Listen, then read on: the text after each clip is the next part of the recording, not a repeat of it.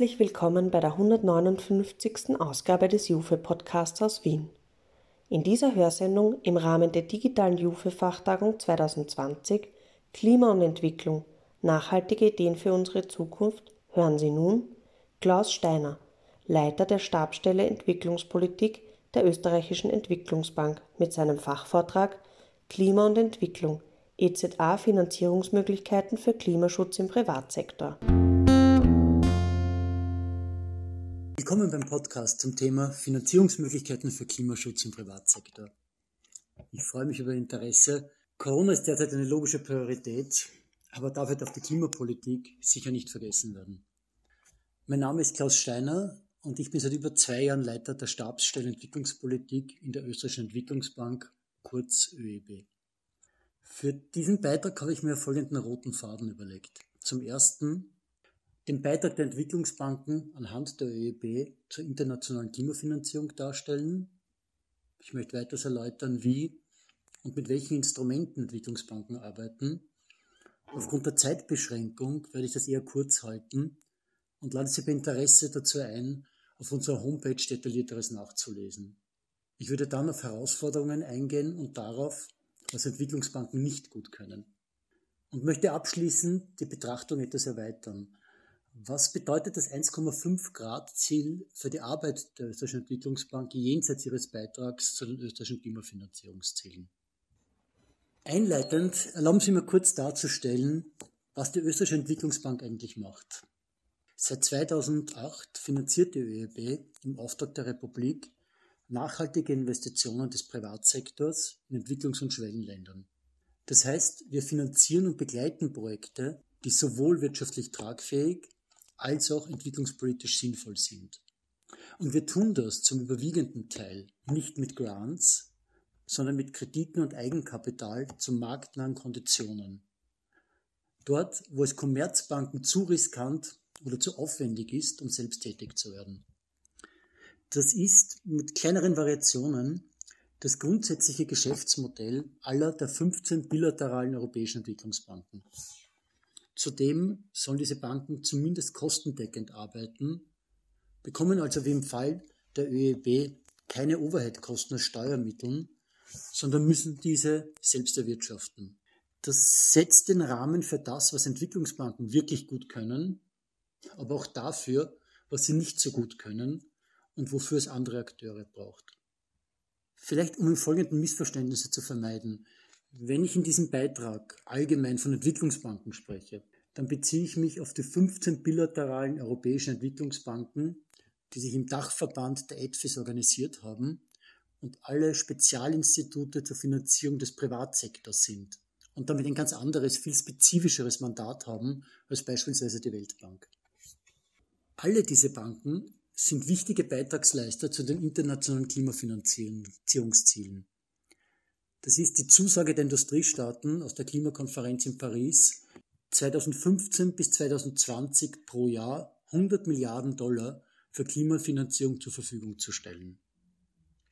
Werfen wir beispielsweise einen Blick in den aktuellen Bericht des Klimaministeriums zu den österreichischen Beiträgen im Jahr 2018. So zeigt sich, dass mehr als die Hälfte der Beiträge, 56 Prozent um genau zu sein, durch die österreichische Entwicklungsbank bereitgestellt wird. Warum ist es so? Und welchen Mehrwert bringen nationale Entwicklungsbanken hier ein? Zuerst erinnern wir uns an die eingangs erwähnten Instrumente der Entwicklungsbanken. Investitionen im Bereich der erneuerbaren Energie, aber auch der Energieeffizienz können von privaten Investoren unter den richtigen Voraussetzungen und Rahmenbedingungen als wirtschaftlich tragfähige Projekte realisiert werden. In Entwicklungs- und Schwellenländern brauchen die Investoren dafür oft die Zusammenarbeit mit Entwicklungsbanken aus einer Reihe von Gründen. Zum ersten, um Risiken zu teilen, die keine kommerzielle Bank eingehen würde, gerade in sehr armen und als riskant eingestuften Ländern. Oft mangelt es hier einfach an den langen erforderlichen Laufzeiten, beispielsweise für einen Windpark. Aber auch, um die Risiken in sehr frühen Projektphasen zu übernehmen, beispielsweise in der Bauphase. Später, nach Fertigstellung, wenn Einnahmen fließen, finden sich oft private Investoren, die von den Entwicklungsbanken die Finanzierungen übernehmen. Oft sind es aber auch nur Entwicklungsbanken, die bereit sind, das wirklich mühsame Geschäft der Strukturierung komplexer Projekte zu übernehmen. Und last not least, Entwicklungsbanken bringen Know-how im Bereich von Umwelt- und Sozialprüfungen solcher Projekte ein, auch in sehr schwierigen Ländern. Zudem verfügen Entwicklungsbanken über Budgets für Technical Assistance Grants. Im Falle der Österreichischen Entwicklungsbank wird ein Teil der Gewinne der Bank als Technical Assistance zur Verfügung gestellt. Das kann für Umwelt- und Sozialstudien sein oder um Mitarbeiterinnen lokaler Banken in der Vergabe von Energieeffizienzkrediten zu schulen. Die Entwicklungsbanken können damit erhebliche private Mittel mobilisieren. Das ist sicher eine ihrer zentralen Funktionen, da es weitgehend unumstritten ist, dass Investitionen, die für die Umsetzung der Klimaziele in Entwicklungsländern erforderlich sind, niemals zur Gänze durch Grants bzw. Official Development Assistance aus Industrieländern oder durch rein öffentliche Investitionen finanziert werden können. Zudem tragen Entwicklungsbanken dazu bei, lokale Finanzinstitutionen zu stärken. Denn langfristig müssen Entwicklungsländer über eigene, leistungsfähige Finanzinstitutionen verfügen, unter anderem kleine lokale Betriebe zu erreichen. Das kann und soll man sinnvollerweise nicht aus den Hauptstädten der europäischen Industriestaaten machen. Ein Punkt, der mir wichtig ist, um die Zahlen zur Entwicklungs- und Klimafinanzierung richtig interpretieren zu können, ist folgender. Während Entwicklungsfinanzierung mit dem ODE-Indikator vor allem auf Grants und subventionierte Kredite abstellt, werden in der Klimafinanzierung auch Kredite zu marktnahen Konditionen eingerechnet. Ich halte diesen Ansatz der Klimafinanzierung für richtig und wichtig, da einerseits die erforderlichen Investitionen, beispielsweise für ein Wasserkraftwerk, nicht mit Grants dargestellt werden können. Es aber andererseits darum geht, in relativ kurzer Zeit bis 2030 massive Investitionen in erneuerbare Energie zu mobilisieren. Die Republik Österreich ermöglicht mit Garantien die Kreditvergabe der Österreichischen Entwicklungsbank und daher ist die Anerkennung auf die internationalen Klimafinanzierungsziele für mich absolut gerechtfertigt. Das bringt mich zu zwei meiner grundsätzlichen Überzeugungen in der Entwicklungszusammenarbeit. Entwicklungsfinanzierung und internationale Klimafinanzierung müssen gemeinsam gedacht werden. Das gemeinsame Dach der SDGs legt das ja auch nahe. Und zum Zweiten, die Debatte um Entwicklungsfinanzierung ist meiner Einschätzung nach viel zu sehr auf das 0,7 ODA-Ziel fixiert. Wir müssen dringend den Blick auf alle relevanten Finanzflüsse erweitern. Hier hat es in der OECD in den letzten Jahren gute Ansätze gegeben, die aber zu meinem Bedauern bisher nur sehr bescheidene Fortschritte gemacht haben. Aber das wäre ein eigener Diskussionsbeitrag. Ich möchte die Zeit lieber dafür nutzen, um auf die Herausforderungen einzugehen, die sich für die Finanzierung von privaten Klimaprojekten durch Entwicklungsbanken stellen. Die erste Herausforderung beginnt mit einer guten Nachricht. Das, was man neudeutsch vielleicht als Sweet Spot der Entwicklungsbanken bezeichnen würde, ist Grün und Afrika. Das heißt nichts anderes, dass derzeit viel Geld für Privatsektorprojekte in Afrika im Bereich der erneuerbaren Energien zur Verfügung steht. Und das ist gut und richtig so. Allein es mangelt an Bankable-Projekten, also an Projekten, die mit ausgearbeiteten, belastbaren Businessplänen mit den erforderlichen Umwelt- und Sozialprüfungen, den erforderlichen Genehmigungen oder Abnahmeverträgen ausgestattet sind. Damit gibt es um diese besonders attraktiven Projekte paradoxerweise eine Konkurrenz unter den europäischen Entwicklungsbanken. Dieser Mangel hat eine Reihe von Gründen. Angefangen von den schwierigen regulatorischen Rahmenbedingungen in vielen Ländern oder dem Mangel an Investoren, die bereit sind, viele Jahre in die Entwicklung eines Projektes mit sehr unsicherem Ausgang zu investieren. Entwicklungsbanken haben da begonnen, sich selbst im Bereich der Projektentwicklung zu engagieren. Aber das hat sich als ausgesprochen komplex und zeitaufwendig erwiesen und war nicht immer von Erfolg gekrönt. Das bringt mich zum zweiten Punkt. Meiner Beobachtung nach sind Entwicklungsbanken nicht gut darin, an den Rahmenbedingungen zu arbeiten, die für private Investitionen unerlässlich sind. Beispielsweise lokale Gesetze, die klare Regeln für den Verkauf von Strom an die öffentlichen Energieversorger oder Netzbetreiber festlegen. Sogenannte Power Purchasing Agreements. Aber auch grundlegende Fragen der Rechtssicherheit vor lokalen Gerichten. Hier sehe ich eine große Stärke der multilateralen Banken wie der Weltbank, die im Rahmen mehrjähriger Programme eng mit den Regierungen arbeiten. Für solche Maßnahmen sind zudem umfangreiche Grantmittel erforderlich und keine Kredite oder Equity. Eine klare Stärke der Entwicklungsbanken möchte ich aber dennoch erwähnen. Entwicklungsbanken sind gut darin, Lösungen zu skalieren. Eine im entwicklungspolitischen Diskurs aus meiner Sicht oft zu wenig diskutierte Notwendigkeit der Entwicklungsfinanzierung. Jemand hat es vor einiger Zeit sehr pointiert auf den Punkt gebracht. If you cannot scale it, it's a hobby. Mein dritter Punkt unter den Herausforderungen spricht ein ganz grundlegendes Dilemma an, das nicht nur Entwicklungsbanken betrifft, hier aber besonders intensiv diskutiert wird. Das ist der in den SDGs angelegte Zielkonflikt zwischen SDG 8, menschenwürdige Arbeit und Wirtschaftswachstum, oder dem SDG 9, Industrie und Infrastruktur, und dem SDG 13, Maßnahmen zum Klimaschutz. Wir als Entwicklungsbank sind allen genannten SDGs gleichermaßen verpflichtet. Aber zumindest in der kurzen oder mittleren Frist sind wir hier mit Trade-offs konfrontiert. Und ich möchte das am Beispiel des Umgangs mit Gaskraftwerken etwas erläutern.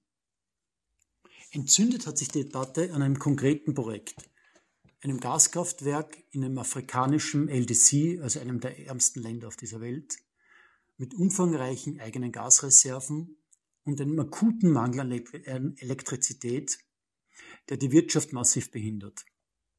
Das Land will mit privaten Investoren seine Gasreserven nutzen, um Strom in einem Gaskraftwerk zu erzeugen.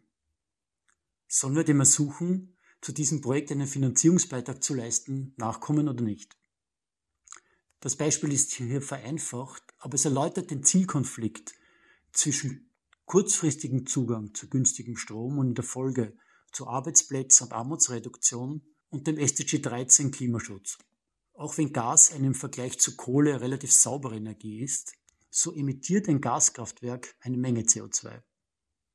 Sollen wir in den ärmsten Ländern, den LDCs, solange es keine günstigen und effizienten Speichermedien für erneuerbare Energien gibt, auch Gas als Übergangstechnologie unterstützen oder konsequent jeden Verbrauch fossiler Energieträger in Entwicklungsländern entgegentreten?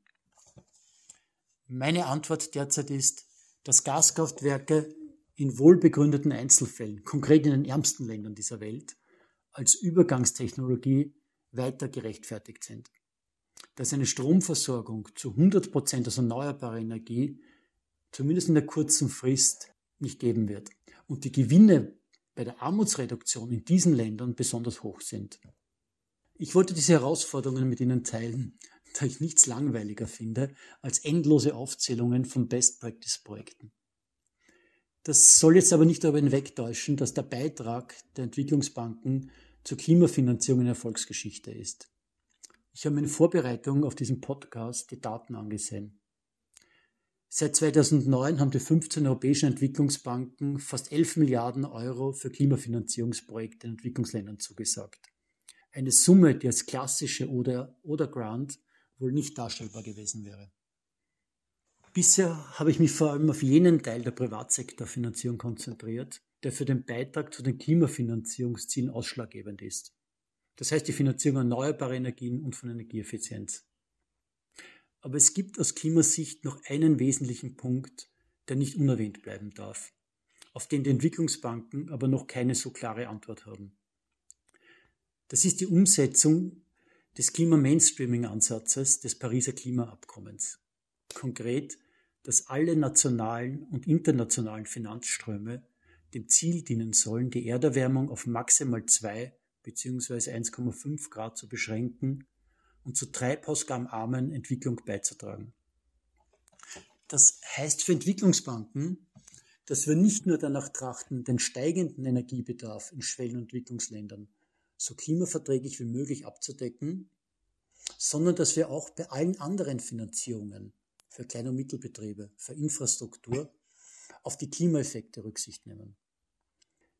Dieser Teil ist aus meiner Sicht die deutlich komplexere Aufgabenstellung. Diese beiden Elemente, erneuerbare Energie zu finanzieren, und Klimamainstreaming passen gut zum generellen Ansatz der Entwicklungsbanken. Auf der einen Seite Do Good, das heißt die Finanzierung erneuerbarer Energien, und Do No Harm, die Berücksichtigung von Klimaeffekten bei allen Projekten. Den ersten Schritt dazu, den wir uns als Österreichische Entwicklungsbank derzeit stellen, ist die Abbildung eines Netto Carbon Footprints für das gesamte Projektportfolio. Erst wenn wir den CO2-Impact unserer Projekte kennen, können wir unser Portfolio gezielt in Bezug auf seine Vereinbarkeit mit dem 1,5 Grad Klimaziel steuern. Da die Entwicklungsbanken in der Regel ihre Projekte nicht alleine, sondern gemeinsam finanzieren, ist es zweckmäßiger, so weit wie möglich gemeinsame Standards zu implementieren. Das ist derzeit auch Gegenstand einiger Arbeitsgruppen auf Ebene der Europäischen Entwicklungsbanken. Ich möchte mit einem Ausblick schließen. Die Österreichische Entwicklungsbank hat sich zum Ziel gesetzt, bis 2023 jährlich zumindest 40 Prozent des Neugeschäfts in klimaanrechenbare Projekte zu investieren. Ich bin grundsätzlich zuversichtlich, dass wir dieses Ziel erreichen werden, trotz all der Unsicherheit infolge der Corona-Krise. Entwicklungsbanken mit dem Mandat zur Finanzierung des Privatsektors sind aus meiner Sicht ein unverzichtbarer Bestandteil jeder Klimafinanzierungsstrategie. Sie sind aber nur ein Teil der Lösung. Es bedarf eines Zusammenwirken mit allen EZA-Akteuren, den klassischen Aid Agencies zur Finanzierung von Rahmenbedingungen und im politischen Dialog mit den Entwicklungs- und Schwellenländern, der multilateralen EZA wie den IFIS mit dem umfangreichen Know-how und ihrer Möglichkeit antizyklisch zu agieren, in Zeiten von Corona sicher hochaktuell, oder NGOs mit ihrer Rolle als kritische Stimme, die immer schon zur Weiterentwicklung der Entwicklungszusammenarbeit beigetragen haben. Damit möchte ich mich nochmals bei allen, die bis zu Ende gehört haben, für das Interesse bedanken. Bei dem klassischen Vortrag würde ich mich jetzt auf die Fragen freuen, aber dazu gibt es sicher noch einmal die Möglichkeit. Danke. Sie hörten Klaus Steiner, Leiter der Stabsstelle Entwicklungspolitik der Österreichischen Entwicklungsbank mit seinem Fachvortrag Klima und Entwicklung EZA Finanzierungsmöglichkeiten für Klimaschutz im Privatsektor. Diese Hörsendung wurde mit Unterstützung der Austrian Development Agency erstellt. Informationen zu diesen und weiteren Themen finden Sie auf unserer Website unter www.jufe.at. Ich darf mich an dieser Stelle von Ihnen verabschieden und freue mich auf ein Wiederhören.